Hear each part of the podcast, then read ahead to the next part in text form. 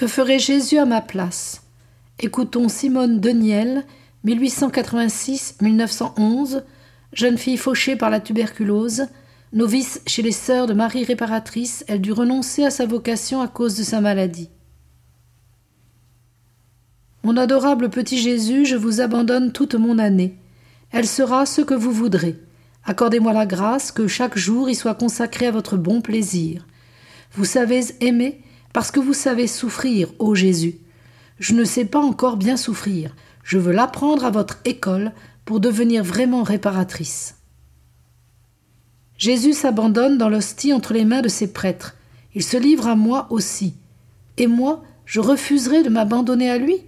J'oserais trouver mauvais qu'il se serve, comme il lui plaît, de sa petite réparatrice? Jésus, je vous remercie d'avoir marqué tout mon être du sceau de votre croix.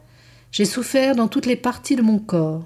J'ai souffert dans mon âme. J'ai souffert dans mon intelligence, dans ma mémoire et mon imagination. J'ai souffert dans ma volonté. J'ai souffert dans mon cœur. Mon Dieu, soyez béni. Et la souffrance se tient là, à côté de moi. Il faut qu'elle devienne mon amie comme elle a été celle de mon Jésus.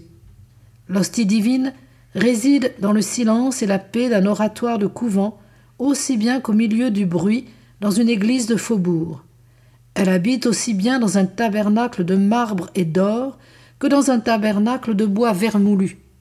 Elle s'immole sur les autels splendides aussi bien que sur des planches mal assujetties. Et qu'importe alors le lieu où la volonté divine place ses petites hosties? Donnez-moi, mon Dieu, la sainte indifférence. Je vous abandonne la maladie ou la santé, la vie ou la mort. Je ne veux rien vouloir que votre volonté. Mecum, avec moi. Oui, avec lui dans son Eucharistie. Il souffre, comme moi, de la solitude et l'ennui, et c'est aussi l'immobilité forcée, l'inertie voulue. Oh, vous regardez, Jésus, et puis me tenir sous votre regard bien-aimé, cela suffit à inonder mon âme de bonheur. Je voudrais être vraiment apôtre et donner Jésus aux âmes.